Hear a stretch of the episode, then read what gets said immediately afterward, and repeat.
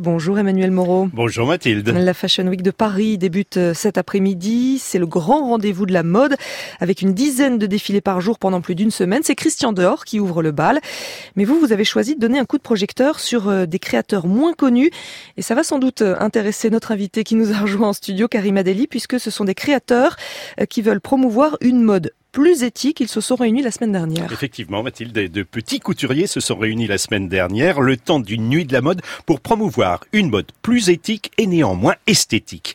Un souci qui s'appuie sur une réalité, puisque d'après EcoWatch, nos pantalons, nos t-shirts, nos robes, enfin nos tissus, l'industrie du textile en général est la deuxième industrie la plus polluante après le pétrole. Et des Français participaient à cette nuit? Oui, Opal. Cette jeune société a été montée par deux entrepreneurs de Toulouse qui veulent contribuer à l'émergence d'une mode plus responsable en prenant soin de l'homme et de la planète. Ils ont décidé de faire du neuf avec du vieux sans choquer.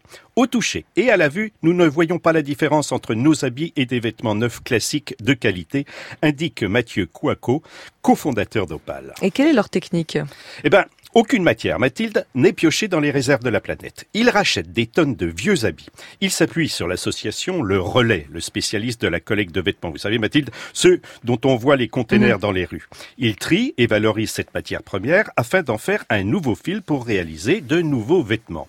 Il crée aussi de la fibre de polyester à partir de bouteilles en plastique recyclées et de chutes de coton bio pour confectionner aussi leur modèle de t-shirt, par exemple. Et cela a vraiment un impact sur l'environnement eh bien, ce sont les vrais rois de la récupération.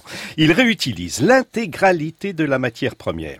En procédant ainsi, ils évitent la surproduction du coton et celle de plastique, bien sûr. Autre économie, l'eau. Ils consomment 50 litres d'eau pour réaliser un t-shirt recyclé contre 2500 pour les t-shirts standards.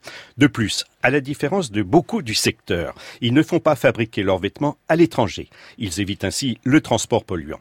Ils mettent en place des circuits courts. Ils s'appuient en effet sur les ateliers qui sont restés en France, ces ateliers de confection installés sur le territoire et qui ont survécu aux Ils estiment ainsi avoir sauvé une quarantaine d'emplois. Est-ce qu'on a déjà un premier bilan?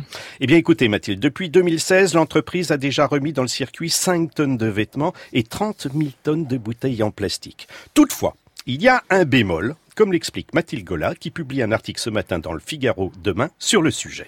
Seul petit bémol, le prix de ce vêtement. Un t-shirt de cette marque est vendu 35 euros, un pull autour de 120 euros.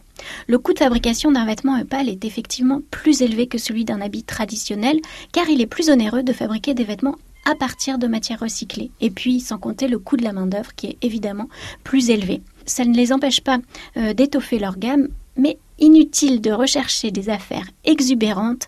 Opal ne conçoit que des basiques, minimalistes, indispensables, tout le contraire de la mode jetable.